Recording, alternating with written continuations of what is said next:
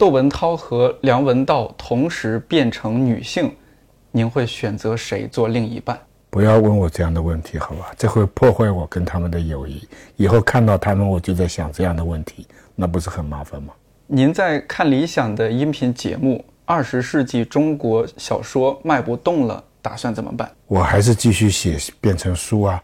音频卖得动卖不动，我也没没办法了。退休之后，您最想干的一件事儿是什么？呃，我有几本研究的书要把它写完，然后假如再有空的话，我就写长篇小说啦。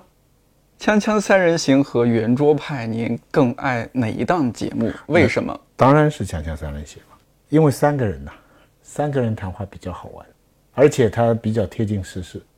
如果鲁迅在世，您见到他想说的第一句话是什么？你知道吧？您还活着。当世界上只剩下张爱玲和鲁迅，您会选择谁做灵魂伴侣？那当然是鲁迅了。张爱玲这样的人，你怎么能跟她做伴侣？吓都吓死了。如果要选择一个地方安度晚年，会是哪里？为什么？我对我来说，恐怕还是香港或者上海吧，因为晚年还是在长期生活过的地方或者家乡是比较好的。如果要选一个地方放纵青春，会是哪里？纽约吧。为什么？或者旧金山吧，因为陌生啊，可以做点坏事情。怎么看许知远老师卖人字拖鞋这件事儿？不知道，不知道有这么回事。至今做的最后悔的一个决定是什么？哎，这个问题很难回答，太多了，算了，不回答了。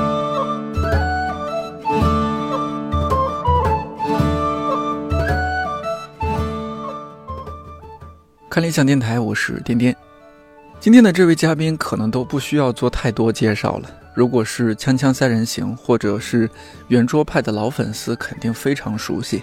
香港岭南大学中文系教授徐子东，现在也是我们看理想 APP 上面的音频节目《二十世纪中国小说》的主讲人。说实话，这期电台有点是计划外的，因为突然接到消息说徐老师要来北京录节目。我们的朋克领导表示，不能坏了规矩。作为看理想平台的人气主讲人，来北京一定要被安排的明明白白。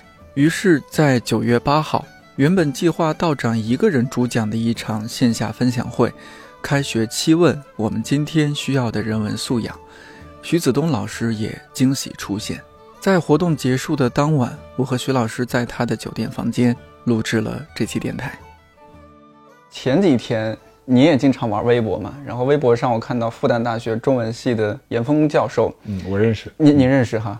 对他发了一个微博，大意就是新生开学了，然后新生班会，小孩一上来就说：“哎，大家好，我叫什么名字？我是混什么粉圈的啊？或者说饭圈，饭圈，对对，粉粉圈、饭圈这些。然后我是什么粉脆皮鸭的，呃，还有说我是这个 TFBOYS 的什么非官方粉丝会的前副会长，就等等的。”严峰老师一直很好玩嘛，他就说为师还需要多加学习。嗯，就是你像去年已经很多新闻说很多零零后已经入学了嘛，今年我看数据百分之九十五以上的孩子都是零零后了。对，您在学校教书，您面对这些零零后的孩子，觉得他们和八零后、九零后有什么不一样的地方？其实没有不一样，每年面对的学生都是年轻人。那么最大的不一样就是说，因为他们越来越年轻了。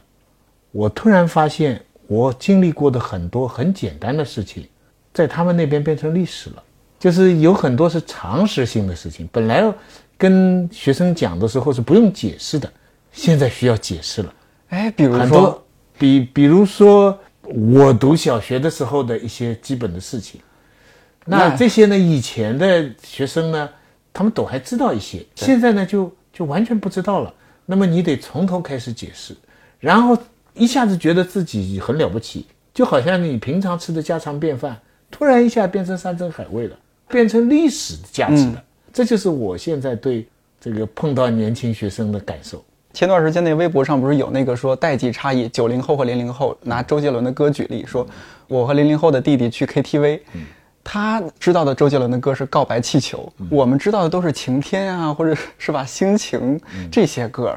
我听说那个事情了，嗯说有一批中老年自认是周杰伦的粉丝，啊然后颇为自己中老年的立场而骄傲。后来人家说，周杰伦的粉丝的中老年指的是二十五岁到三十岁的，这个就搞 得别往里面去挤。没有。我们现在就是九零后，已经非常佛系了，已经坦然接受了我们面对的种种情况啊。但是我觉得这个年代的差异啊是被夸大的，其实没有那么大的差异，啊，这个是中国五四以来进化论的普遍的发展。这个受西方五四呃前后吧，受西方影响的三个东西，就德先生、赛先生跟进化论。嗯，其实民主到现在还是不同定义，对不对？虽然说科学很重要，但是有些东西是不能怀疑的，所以科学嗯也是任重而道远。最贯彻人心的、最成功的五四精神是进化论，就是凡事越新越好啊。就是你看有些字我们是不明就知道它好，对对对什么叫进步，嗯什么叫先锋，对对对什么叫前卫，是什么叫明天，什么叫新，这个是很重要。什么事情新都是好的，旧的老的那是不好的。所以这个观念呢，影响到现在每一代的人。哎呀，不要说现在这之前八零后看不起七零后，九零后看不起八零后，互相看不起。对，那个那个那个八零后的人呢，一讲起来，然后再补充一句，我是八九的 就其实就是越新越好。而这个越新越好的这个概念呢，至少也有一百年了，所以它不是新东西啊。这个年龄的这个变化，比方说现在那么多人喜欢蔡徐坤吧，这不出奇。你一看看鲁迅早就论述过了，中国人为什么老喜欢梅梅兰芳？中国人就喜欢男人像女人，男人女相，对，男人女相，这是中国人审美的一个很久远的习惯。男人觉得她像女的，漂亮，可玩之意；女人觉得她呢，虽然像我们女人，可毕竟是男的，所以双方都喜欢。所以现在讲小鲜肉不是新生事物，早就有这些审美传统。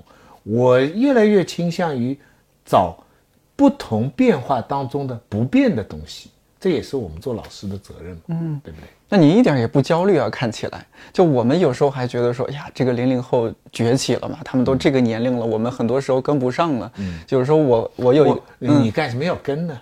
应该他们跟你才是。哎呦，那这个心态还是您调节的比较好。就有就像您刚刚说的，因为心是大家知道是比较好的。我们跟鲁迅，鲁迅会跟我们吗？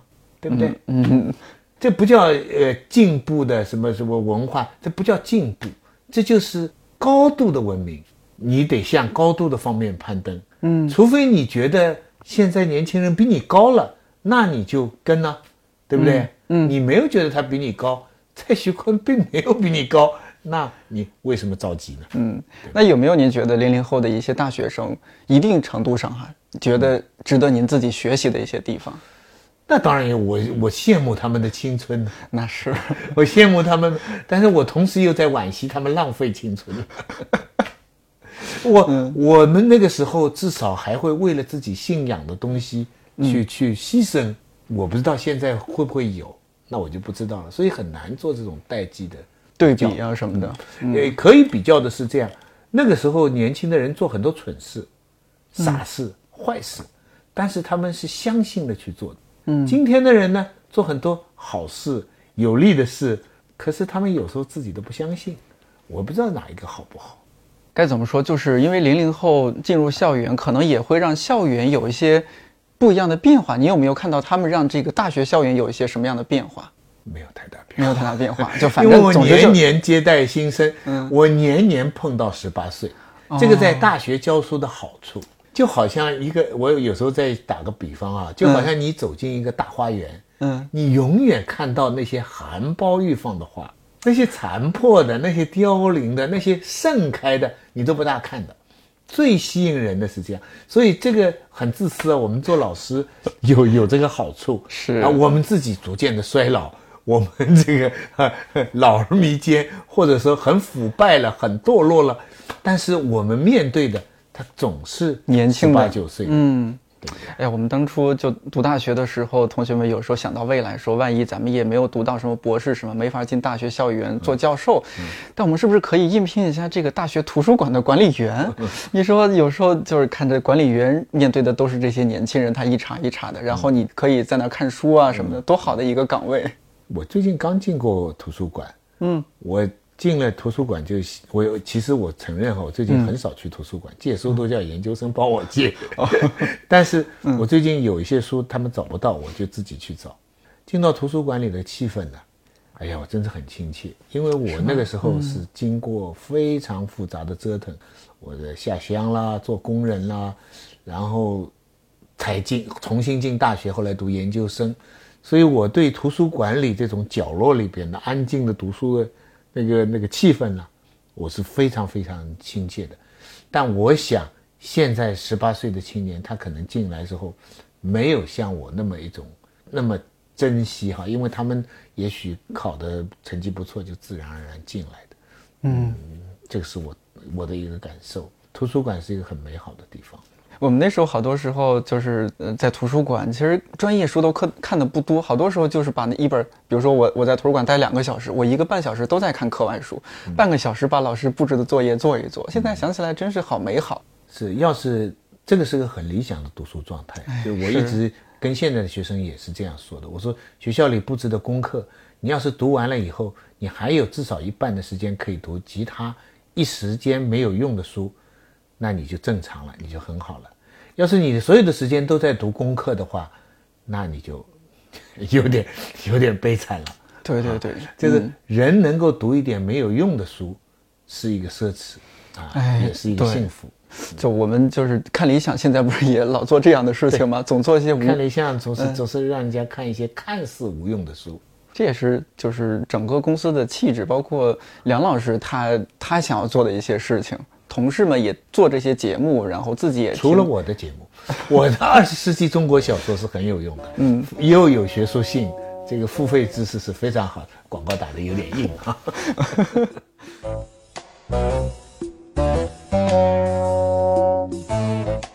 像说到这个年轻人，您的您和女儿，那在她的这个成长过程当中，怎么样去处理这个？因为您是老师嘛，您会不会不自觉的就徐老师的这个范儿就起来了？哎，这倒还真没有哦。哎，我女儿呢，这点蛮好。她在美国读了一年小学，然后在香港读完了小学，跟读了一半的中学。她的我很不尽责的，我也很少关心她读什么功课。她有点好，她不需要补习。很多香港的学生呢，在课外呀需要另外请补习的老师。嗯，他不需要，他不需要，他成绩还不错，所以那个。呃，小学毕业的时候，校长推荐去读了一个香港很有名的中学，叫女拔萃，啊，就莫文蔚他们的那个学校。他那个那个学校很紧张，当时我看着他去那个学校，我其实很心痛，因为他们背很重的书包，走五六层的楼梯，啊，我当时就觉得这个这个香港的这个学校这么这个太辛苦了。不过他后来有好处，后来他到伯克利读书啊，到哈佛读书啊。再紧张的时候，他就说 “compare to DGS”，嗯，it's nothing。他说这个高中那一段是，初中那一段是非常辛苦的。那经过那一段呢，后面就就没什么，倒倒没有太大操心。哦，他自己就在学习上还是就对他能够很上进啊，对，他就自律自控很好。对，不需要特别的去去，也许我这个。环境营造的好呢，也许无形当中吃饭的时候就循循诱导了呢，对吧？影响了他的三观了呢。那这个女儿还不错的话，我也不知道她到底是不错还是不行，但是我也要有点功劳的嘛。那她现在是在做做什么职业吗？她出来，他读建筑嘛，所以出来是呃 SOM 那种大的建筑公司，就是盖上海。那个什么上海中心，嗯，他就参加去建设设计的，哦，但是后来呢，他又觉得那个纯粹的建筑设计就太艰难而且太闷了，所以他现在到了另外一家公司做这个设计的顾问，那个叫 McKenzie，麦麦肯锡，麦肯锡咨询是很大的啊。那麦肯锡咨询那个有点蝇头小利，他现在出差都坐商务舱，所以他就贪图那些舒服，就去麦肯锡了。做的工作也蛮有意思，有时候到农村去啊，有时候到到非洲去啊，有时候去到波音公司去帮人家设计什么。Program 啊，就诸如此类。哦，做这个了，嗯，就好像自，反正他自如的就那样长起来了，反正也学有所成。不，这如果讲有什么影响，有过一次，嗯，我记得他是在 Berkeley 读大学，他拿了一个双学位，一个是经济学，一个是建筑学。他喜欢建筑，因为喜欢美术，但是呢，他又怕将来生计有问题，所以又读了个经济。他在大学快毕业的时候呢，有一次我们去欧洲旅行，在路上就讨论这么一个严肃的问题，就是要不要读研究生。那当时呢，我的我是很遵守美国家长的一个习惯，我就是说，大学呢我全部资助，到研究生呢，你除非能拿到奖学金，嗯，否则的话呢。你去读那些什么艺术史啊，那些 那些纯花钱的那些项目呢，我就不管了啊。这个你应该去自己去挣。所以我当时就给他列了他将来的前途的两种可能，一种就是说，你反正有两个学位嘛，你可以去找个工作，积累一点钱。你要再读书的话，你也可以，反正你要自力更生。嗯。第二个呢，你如果能拿到奖学金，因为人文学科有时候他那个时候就他喜欢美术嘛，喜欢。幻想自己将来到什么罗浮宫啊，或者什么这种地方工作嘛？对对对。那你就要读艺术史嘛，art history，读那些呢可以申请奖学金的啊。那个当初具体学校都想好，UCLA 啊什么什么。嗯。那我说那个也是一个可能。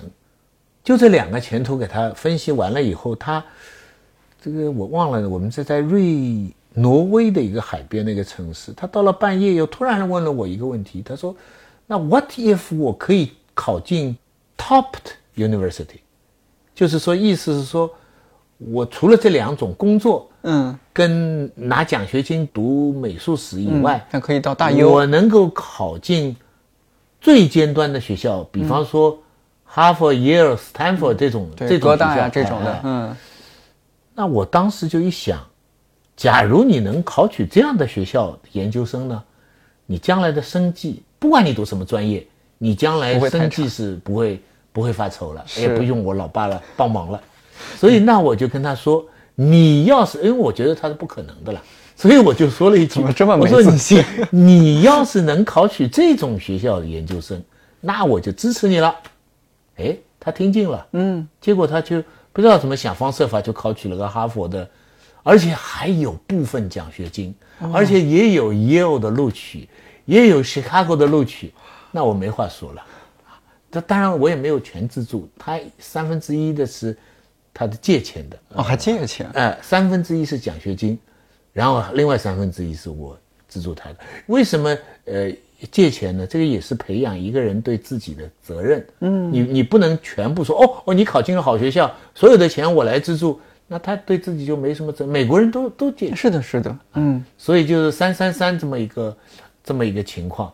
就当初就是糊里糊涂这么一句，所以对小孩儿，你也不能小看，对对，你随便一句话，他就他就改了你的那个那个那个计划了，可能激发了他内心那种好胜心啊，或者种种的。最近这几天，我不知道你有没有看到一篇文章，就是《人物》杂志那边他发了一篇，那个题目大致是说，在北京，呃，曼哈顿顺义的妈妈们，不知道你有没有看到？北京曼哈顿。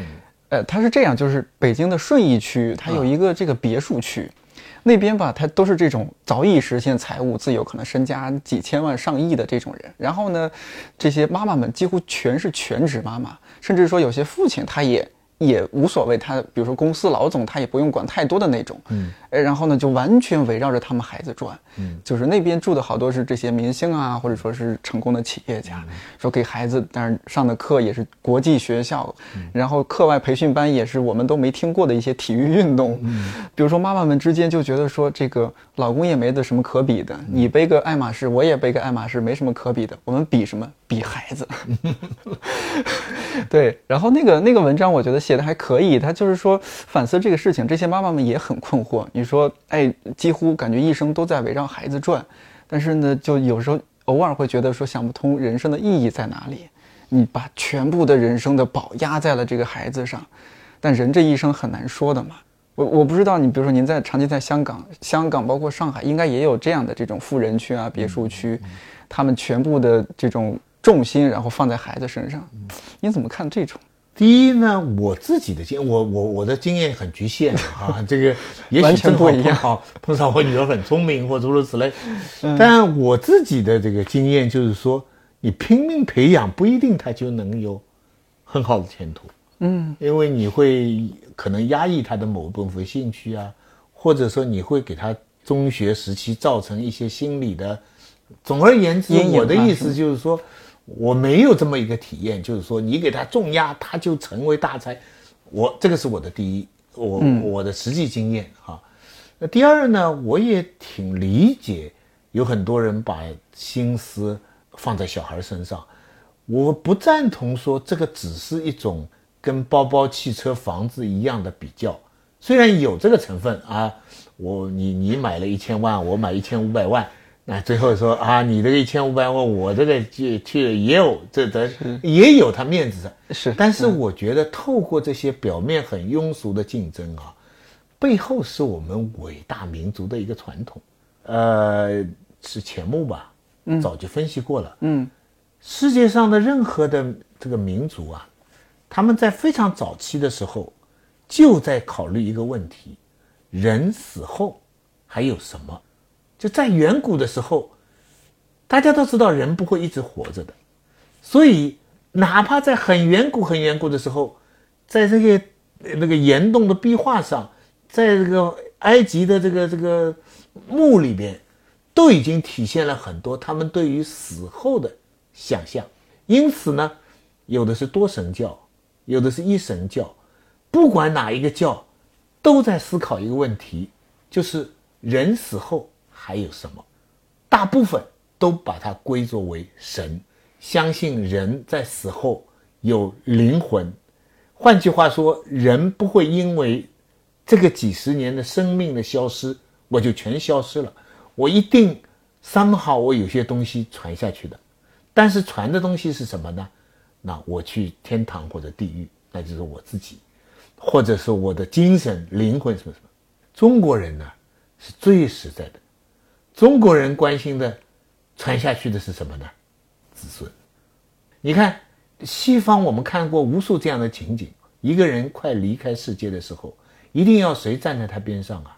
牧师、神父。嗯，小孩不到都没关系，他就觉得这个时候要有人原谅他在这一世犯的罪孽、犯的过失，然后给他祝福，他这样就可以踏进另外一个世界了。因为弥留之际，也就是说我要进到另外一个地方去的时候，咱中国人也一样。可是咱中国人弥留之际，就是要第四代的孙子也不能少一个，对不对？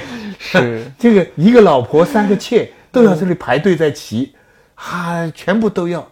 为什么？中国人到下一辈子的这个留下来的东西，最实际就是我的血脉。嗯，所以不孝有三，无后为为大。嗯那今天也还是我们中国人，我们希望我们的子孙跟妈妈一样聪明。我今天在顺义，你明天在 Cambridge，那也是延续我们的，背后都有替我们炎黄子孙他这个发扬光大的传统，那不是很伟大？嗯，所以不要嘲讽，应该支持。应该支持他。他那个评论区一派吧，就是说，哎，我无权评价，我没没资格说话。嗯另一派就是说，无论如何，他还是给孩子非常好的平台、眼界。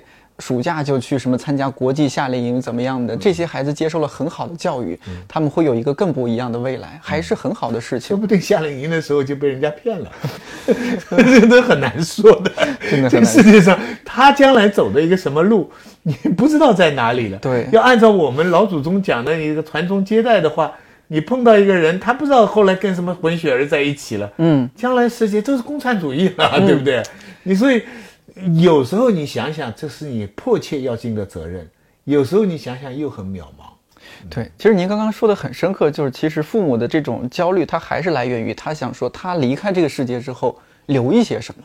这个是我觉得这事儿中国父母是无可厚非的，有这样想法。而且这种集体无意识里边，他有时候想的不是那么清楚，但是总感觉上自己有一份，而且在很多乡情比较浓的地方啊，福建呐，或者是广东啊，还有特别是农村的地方，那个重男轻女。传宗接代那些观念也还是存在，很重的，到现在非常重。同样一笔钱，我这个我儿子能进 Stanford 还是女儿能进 Stanford？我如果我挑的话，我就让儿子进了，嗯，对不对？所以，所以这个伟大的传统 源远流长。他就是儿子还是跟我姓，将来闺女一嫁人，他就是别人家的人。其实儿子都来，将来都听老婆的，还是女儿顾家。你你你，还是您看得通透。Seven little girls sitting in the back seat, hugging and a kissing with Fred. I said, 就您这次来北京，不是要录一个关于书的节目吗？前几年，包括这几年也是，我看到有些高校的那种图书馆借阅排行榜，嗯，基本就是这些书，明朝那些事儿，《盗墓笔记》，我记得有《万历十五年》，可能这几年会有《三体》。就来来去去是是这样一些书，但是这些书还是不错的嘛。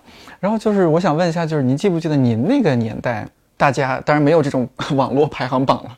就您印象中，周围这些同学他们借阅比较多的书有有些什么？八十年代，我觉得，呃，如果你在图书馆找借阅榜的话，嗯，会应该是有一些西方的文学名著，大概是大部头那些读的是最多的。嗯，比方说《悲惨世界》啊，《安娜·卡列尼娜》这些书，所以中国人其实是重文学的。我觉得这个排行榜，我我也看了这个，很叫我深思。因为美国的一些著名大学的最前面的排行榜，都是一些当代或者是古代的经典，常常是经济、哲学、社会，柏拉图的《理想国》啦，对，有，还有。共产党宣言啦，啊，这个这个共产党宣言反而在我们这个这个很多学校马列教育很很发达，嗯，但共产党宣言我没看到他有人看守，哎，对不对？反而在些万恶的资本主义的这个大学里边，老研究我们社会主义，哎，他他他老研究他，当然他还有一些其他的，比如凯恩斯的，或者是亚当斯密啊这些，还还有比方说这个关于这个。文文明的冲突，唐英比啊，他们托克维尔的是不是也？啊啊啊，是吧？嗯。总而言之，他们的哲学书、政治方面的书比较多。对。我们这边呢是《平凡的世界》啊，《琅琊榜》啊，《三体》啊，什么都是好书，但是还是比较偏文艺。这就说明，你看我们文学发达嘛，啊，我们是诗的国度嘛。嗯。啊，对。但我记得我们那个时候是呃，西方的文学名著。好像大家看的是比较多的，啊，借的比较多。也许是因为在大学图书馆呢，《三国》《水浒》之类，他们早就看过了。但是肯定不是那些呃哲学、社会科学的那些名著借的人最多。我觉得这个是嗯没有的。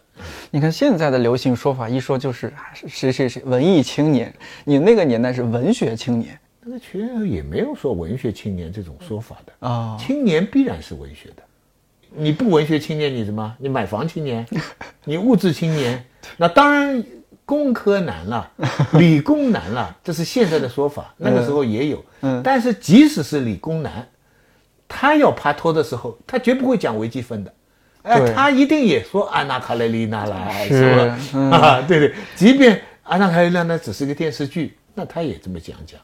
我听过两个，我在图书馆里嘛，就看到这个两个人在，我猜他们是理工科的，他们在讲那个那时候放的 BBC 的一个，呃，那个电视剧叫《安娜·卡列尼娜》嘛，嗯，我就听到里边那个男的在讲这个女主角安娜，她在作啊，她说那个时候就是说，这个老公对她也不错啊，一定要去找个男朋友啊，这个，呃，等等，那这个也是一个文学评论，我觉得文文学青年这个是是比较后来才出现的字。对，文学一直是青。哎，您这个说法太不是。哎，你你回头看五四小说，嗯，恋爱的主人公大部分都是青年，对不对？是，几乎都是文学青年，没有一个是不识字的或者是笨的。唯一的一个就是骆驼祥子了，大概。对对对对。其他的每一个男的都比他的那个女的那个谈恋爱对象文化程度要高，哎，所以这这当然是作家的自自恋了啊，这个自我想象。但是青年必然是文学的，在中国。那您说会不会也还是有一些变化？就是您那个年代到现在这个年代，你看大家看的书不一样嘛？你那时候更偏文学，这时候更偏文艺。说这个会不会也反映了一种社会心理啊？社会的一些大家一些情绪方面还是什么方面的变化？我觉得呢，变化是表面的，嗯，还是比较有些恒定的呃东西在呃延续，嗯，就是说虽然现在女孩子如果呃怕脱的话。这个男朋友是大公司做的，或者是什么上市公司集团啊？这个这个这个什么什么二代是吧？富二代什么高富帅？对，他们其实心里很看重。嗯，但是即便是富二代啊什么来了，他们要出去走的话，他也不会老在那里吹股票。我今天赚了多少钱？他还得讲一些其他的东西。所以我觉得这个恐怕全世界都是这样。你要这么说的话，我觉得也有道理。就有时候我们同事也好，朋友也好，也会聊这些事情，说是不是这个年代大家阅读质量直线下降，都看一些什么乱七八糟的书。嗯。但后来想，从古至今，这个看经典文学的，永远就本来就是少数人。我们做一个实际的数字统计。嗯。在民国的时代，四万万五千万的人，据统计，识字人口是百分之十到百分之二十。我们就算它百分之二十吧，就是九千万人。其中呢，只有百分之十到二十是读鲁迅、约大夫、巴金、冰心的，百分之八十的人是读张恨水啊，读读《七侠五义》啊，读读这些的。这个这个都是有有数字统计。所以新文学的读者呢，那个七千万里面大概也就是七百万。换句话说，它在中国人口里边的比例百分之二、百分之三，嗯，它不是大多数。就是在百分之二、百分之三的人，决定了中国后来几十年、一百年的文学的方向。这个百分之二、百分之三的人里边，包括共产党的领导，包括国民党的上层，包括民主党派的各种各样的人。你明白我的意思吧？明白，明白。他们这个是没有办法。你如果以投票来算的话，那鲁迅他们永远是打不过其他人。但为什么他们能够决定这个方向呢？是因为他们的作品也好，他们的理论也好，进到了学校，通过了教育，变成了社会认可的知识，对吧？嗯，你到了五十年代的时候，你不知道鲁迅，你无知；你不读《七侠五义》没关系，《儿女英雄传》你不读没关系，对不对？那个那个，所以那个时代大部分人读的。并不是起最重要作用，所以今天有什么好着急的？今天我想，你读什么莫言呐、余华啦，或者读诺贝尔奖的很多作品的人，远远不止百分之二、百分之三了，对不对？今天可能就有百分之二十三十了。所以，那你另外有百分之七十八十的人，他喜欢男男男盗墓、女穿越，有啥关系？你就让他穿越，因为他最后到了学校里，他到了整个社会。这个社会的文化主流还还真不是以多数人决定的，嗯，现在网上什么东西都以点赞率、以收视率啊，对对，这只是一时的，所以有关领导放心，广电部啊、文化部放心，真正将来决定，比方说世纪末、世纪初中国文化发展方向的，不是芒果卫视，不是那些大众啊最多人欢迎的作品，从来都不是。啊，你必须相信这一条，从来都不是，它是进入教育体系，经过考验，也不是一个人的意志，他会留下一些经典，那这些东西他会决定，所以我一点都不对啊。他们说，哎呀，怎么你现在这个好的小说，你王安忆的小说你卖不过这个这个啊？那那呃，另外的一些这个花花绿绿的。你看王安忆也不着急嘛，对不对？对，最主要的是你自己同行圈子里，你写的好不好？那说起来，您去年不是我们理想国文学奖的那个评委之一嘛？您是，您当时也也看了很多的那个小说。对。您当时看这些青年作者的小说，什么感受？没有我想象那么好啊。哦。个别看都不错，但总体上呢，这个当代文学呢，是八五年，就是那个八零后的这批人呢，对，垄断了四十年。五四的时候呢，也是八零后，但是是指的十九世纪八十年代出生的这批人，八零后、九零后，什么胡适啊，什么鲁迅啊，啊，所有这批人都是八零后。记住哦，他们当时也就是最大的，也就是四十来岁。对，其他就是二三十位八零。是今天也是八零后，今天呢，他不是八零年出生，他是八零年成名，他们基本上是五六十年代出生，啊，我们数是数得出来的，嗯，这个这个史铁生啊，这个张承志啊，呃，张伟啊，贾平凹凹、余华啊，这莫言，嗯，这个阎连科，这批作家呢，他们从八五年寻根文学出来以后，到今天，他们开玩笑统治文坛四十年。再下面一批，整体上个别有出色的，毕飞宇，对，嗯啊，苏童，嗯，韩东，葛亮啊啊，葛亮是更年轻了，嗯对不对？但是这都是个别，整体上你哪里打得过我刚才讲的这一批作家？所以他们说茅盾奖发了像终身成就奖，就只要只要格非张伟他们一写，就是给他们去得奖了。那实际上这批人是得天独厚，他们又经历过文革，又下乡，对不对？嗯。然后呢，这这个创作又又又又又又受了西方现代派的影响，对不对？所以这批作家是比比较强。呃我们怎么会讲到那边去了？就是年纪上就是你刚才问，对对对去年的评奖，对评奖，嗯，评奖来啊，说，双雪涛啊，对对对他们他们他们也不错。我去年是王占黑叫王战黑，去年是战黑，他得了那个冠军嘛，是吧？拿走了三十万。拿走三嗯，他他作品里有什么打动你了吗？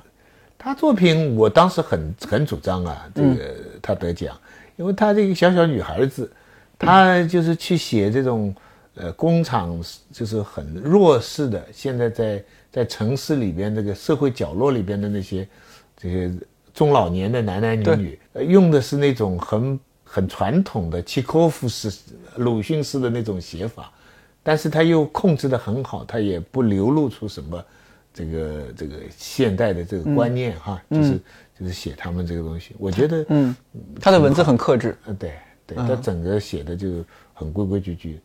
呃，我记得评奖的时候，那个阎连科也挺支持我的这个这个看法，对，那个。但是可惜还是你觉得不如过去那一批，他没有那么多嘛，现在的人少嘛，嗯，那现在的社会吸引人的地方也太多嘛，所以就是人不大容易呃沉得下，也可能是我们这些做评论的也有局限，因为我们对自己同时代的人比较熟悉，嗯，那肯定。所以看的也比较多，嗯，对于再年轻一点的东西，有时候呃看的不够，嗯啊，首先是看不过来，太多，嗯，就这样。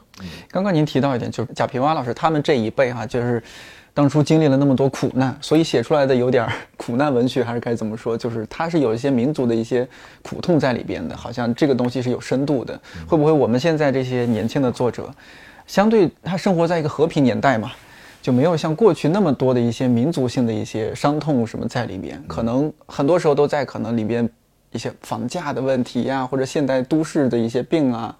呃青年的一些烦恼啊什么的，好好像看起来是不是没有那么有深度，所以让大家觉得好像这个东西是没有感染力的是偏见，偏见吗？不是说你经受了社会的苦难就一定深刻了。呃，挪威的森林里边有什么社会苦难吗？男人、女人就是无穷无尽的灾难。你好好想想自己的性生活，一个人如果把自己的性生活彻底的写出来，我觉得都挺深刻的了。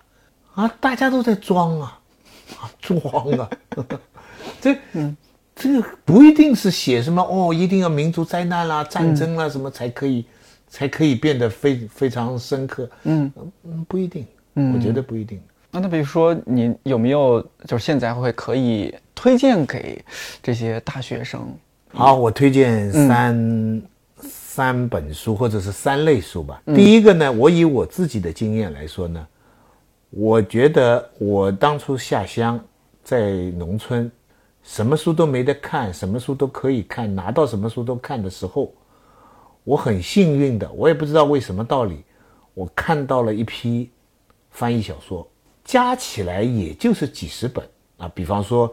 呃战争与和平啊，安娜·卡列尼娜这个呃那个复活啊，啊，多斯托耶夫斯基的一些，还有呃罗廷啊，那法国的就《悲惨世界》啊，这个九三年啊，《包法利夫人》啊，《红与黑》啊，我《红与黑》是从人家手里抢过来，那个书面上贴了个《欧阳海之歌》，抢了一个晚上通宵看完的《红与黑》啊，那还有哈代的《还乡》啊，《戴斯姑娘》。总而言之，呃，这些最有名的。欧美的，你看他个几十部作品呢？我觉得你对这个看书、看文学书就会有一个 standard，就有一个压舱石，就有一个标准。那以后你再看到乱七八糟的各种各样作品，网上了什么什么的，你就不大会乱。就好像中国古典的你这个呃孔孟的东西读过了以后，后来有很多各家的这种儒家学说，你不可以不大理了。那这是我第一个推荐。就是说，读几十部可靠的好的这个名著。刚刚你说都是西方经典，西方经典。那中国，当然了，就是呃四大名作，这是这是挑选的很好，中中国人选择已经很好了。嗯，就是《三国》《水浒》《西游记》，呃呃，《金瓶梅》再加《红楼梦》。红楼，嗯，对。当然你再多一点就《儒林外史》啊。这个，Princeton 有个教授嘛，普安迪。讲过，他说这个四大名著写什么？我他这，你说这个鬼佬啊，这个中文好像没我们好，讲的话还挺有意思的。他说你知道四大这个奇书啊，就他他不是讲《红楼梦》，他是讲《金瓶梅》啊。嗯，你知道是讲什么？就是讲中国人的修妻之平啊。那他他你你仔细想，修身齐家治国平天下，还真是。那那治国是什么呢？嗯，呃，治国是水浒啊。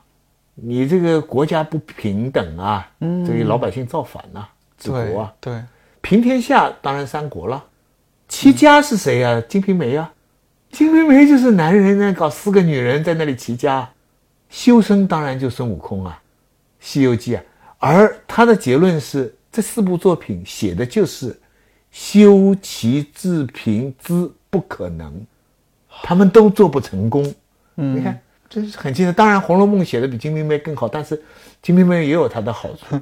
读这么一批名著，如果你是文学专业、中文专业，那是必读；如果你是其他专业，你有空读，啊，也是。反过来，二十世纪什么荒诞派了、黑色幽默了，好了，那些倒反而可以缓读。第二个呢，推荐的呢，如果你要集中到一本书的话呢，嗯，那我就推荐朱光潜的《西方美学史》。他仅上下两册一本书，从柏拉图开始，一直讲到贝林斯基，十九世纪。除了二十世纪的西方文学理论，他没讲。两千年的西方文学理论，他是梳理的最清楚，是真的是深入浅出，没人能够超越到现在。第三个要推荐的呢，就是我的二十世纪中国小说，这是音频节目是吧？这 以后就会变成一本书。嗯，当然了，你们主要还是听我前面两个推荐。我记得您那个就您接了这个项目，就发了个微博，接下来一年会很辛苦，很辛苦。对，省略号。对对对，我也很辛苦。我现在，我现在那里边有很多作品我看过的，嗯，但是就算是看过的，你要现在做功课嘛？必须要重新看，嗯。所以每个星期两篇，我都被看理想这一年搞得辛苦死了。但是将来就可以成为一本书嘛？啊，成为一本书。嗯，现在已经过去差不多半年。对，能不能大致吐槽一下这您这半年经历了怎样的？呃，我讲讲我的收获吧。我的我其实，哎呀，说到底，这种抱怨没啥好抱怨。你不就读小说吗？嗯嗯。读了以后，你的感想说出来，对对对，还能卖钱，还能成书。那你还有什么好抱怨的呢？嗯，详情如何？要听徐老师的音频节目，要支持支持付费。对对对，确实就是因为我像我们已经工作几年了，其实学很多东西没有脉络。像这种，就我们喜欢，我们看理想出了几个这种，把包括把杨照老师做了一个十年的项目，我们都惊呆了。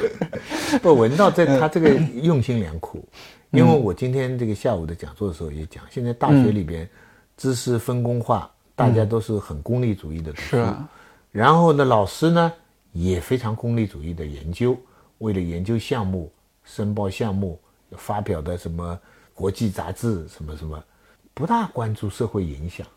所以现在大学里不大关注当代文学的这个批评。对，所以呃，教育也都变成一种模式。所以这个时候，我觉得看理想啊，像一个小小的堂吉诃德啊，在那里尝试会不同的方向，嗯学无用之学啦，对不对？做有闲之人啦，等等，这个都是一种很好的补充。您还是很认同的。我也认同，要不然我怎么被他骗进？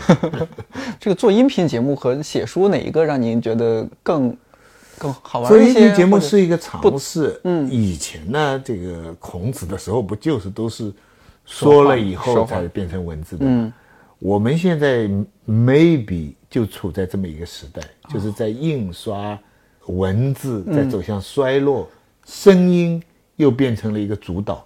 但我们不能把自己讲的跟孔子他们那个时代这么伟大，但是你看得到，对，他们那个时候是从声音走向文字。嗯，然后子曰如何如何，哎后人然记录然后后面的人把它记下来，嗯，述而不作，行而不远，等等等等。今天是坐而不述，行而不远，对不对？你写了文章，在杂志上就那么几几百上千的人看，嗯就满足一个评职称，嗯对吧？我已经是教授，我也不要你们评了。那你比方说我那个现代文学课，嗯，那就一百万的人听，你你你在课堂上，那个什么见字如面，每一集有几四千多万人的播放量播放量，播放量嘛，嗯，所以你想，现在就是坐而不述，行而不远。对，那好坏有点使命感，希望你觉得自己讲的东西有点价值，嗯。那多一点的人接受，嗯，好。当然，呃，具体技术上是有些困难，我都讲了，因为因为讲述的时候，如果你纯粹是为了更多的人听呢，就会有更多的对话。但我呢，始终有一条底线，就是我的主要的对话对象是我的那些认识的学术界的朋友，黄子平啊、陈平原啊、钱理群啊、王德威啊，嗯，就是说我写的东西，我给他们听到的话，至少他们不能嘲笑我，啊，也许我刚才的有些论断，他们不一定同意，嗯。他们批评，但呢，他们不能够说一句说，哎呀，徐子东这个东西在骗骗人家小孩子啊，那我不能够这样，而且我期望自己期望我最后这个一百部小说连成的这么这个所谓百年的小说中的中国，能够跟他们在学术上有个对话。我不能说一定比他们好，或者一定比他们新，但是是我没有乱讲，对，这是有一些不同，所以也是一个重写文学史的一个努力吧。嗯，所以呢，因为我背着这条线，所以呢，拜托，音频是有点有点辛苦的啊，因为你想，我等于是做两面。这个有一个年轻的学者叫黄平，他写个评论就说我的那个现代文学课啊，他话没有说的那么直接，但他意思就是说你两头不讨好的。他说你做个音频啊，比不过复旦的什么成果心灵课啊，你做研究呢，人家你又比不上正规的呃文学史。他说呢，你这样不是两面，但是呢，我觉得我值得在这中间尝试，我就是两面都不放弃，我既要呃能够让人家从口语上来理解这个事情，但我又不要失去学术研究的基本的那个脉络。其实我这个是认真贯彻毛主席延安文艺座谈会精神，叫先普及后提高。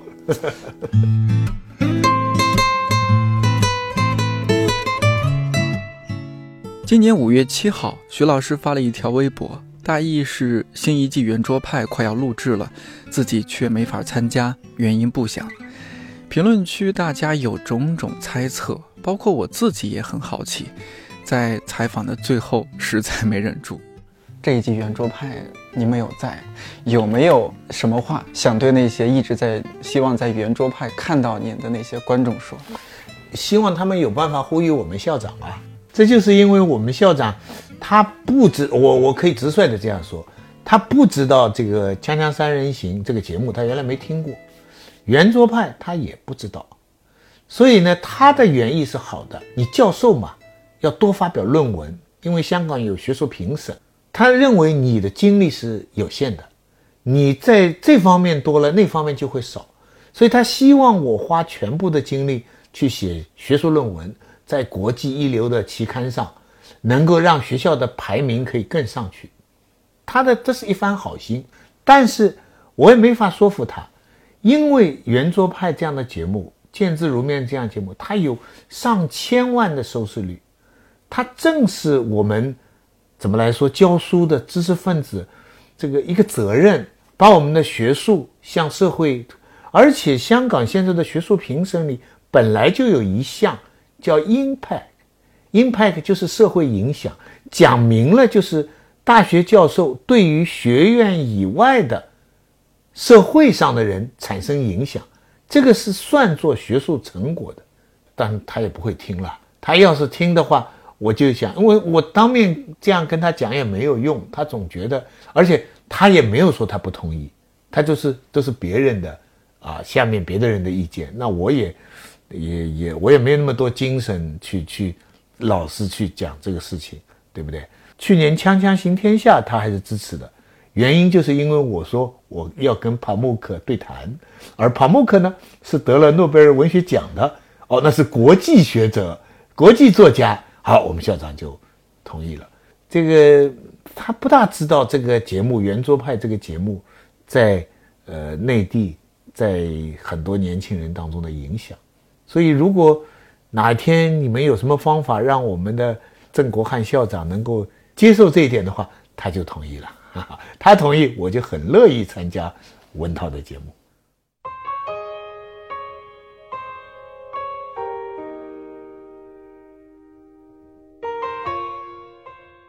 这期节目最后，我想把徐老师在二十世纪中国小说当中的节目寄语读给你听。他说：“今后一年，你可能从学校毕业找到工作，可能碰到你人生当中最重要的人，也可能升职发财，或者不升职没发财。但不管怎样，这一年里会有过去一百年的一百部小说陪伴你。眼前路都是从过去的路生出来的，你走两步，回头看看。”一定不会错。这期节目还是挺长的，感谢你收听到现在。看理想电台，我是颠颠，祝你早安、午安、晚安，我们下期再见。